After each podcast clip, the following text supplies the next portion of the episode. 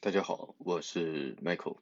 今天跟大家分享的案例是，美国有一家非常有趣的面包店啊，利用订阅制的咖啡的方式，吸引了啊大部分的会员。嗯，这家面包店呢，在美国呢是叫啊 Panera 啊，呃，在美国大约有两百两千多家面包店。那呢，在二零二零年的二月底推出了一项针对咖啡的无限量订阅服务。也就是说，只要支付八点九九美金，可以在一个月内无限制内随便的喝咖啡。这呢吸引了大量的用户。那呢，在三个月的测试期中呢，这项取得了非常好的数据啊。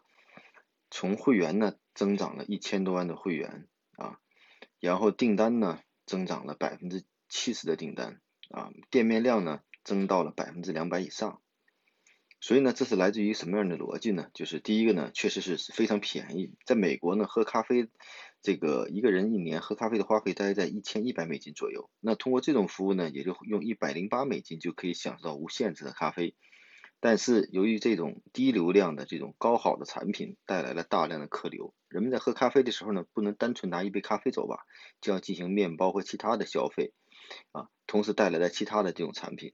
同时呢，在拿咖啡的时候呢，还进行了一些有趣的实验的这产品，比如说购买其他商品可以获得积分，积分又可以换取产品，啊，并且呢还可以去累计，累计又可以继续喝咖啡，啊，所以有点像国内的这种啊瑞幸咖啡的作业，玩个百倍大咖的这种等等。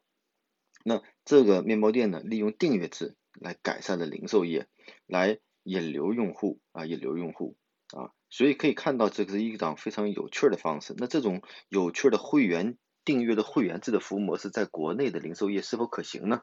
我觉得大家可以仔细思考思考。在当下新零售、新消费非常火热的今天，我们都在积极的拓展怎么吸引客户、怎么引流、怎么构建自己的私域流量。那不长呢，这也是一种比较可以尝试的方式啊。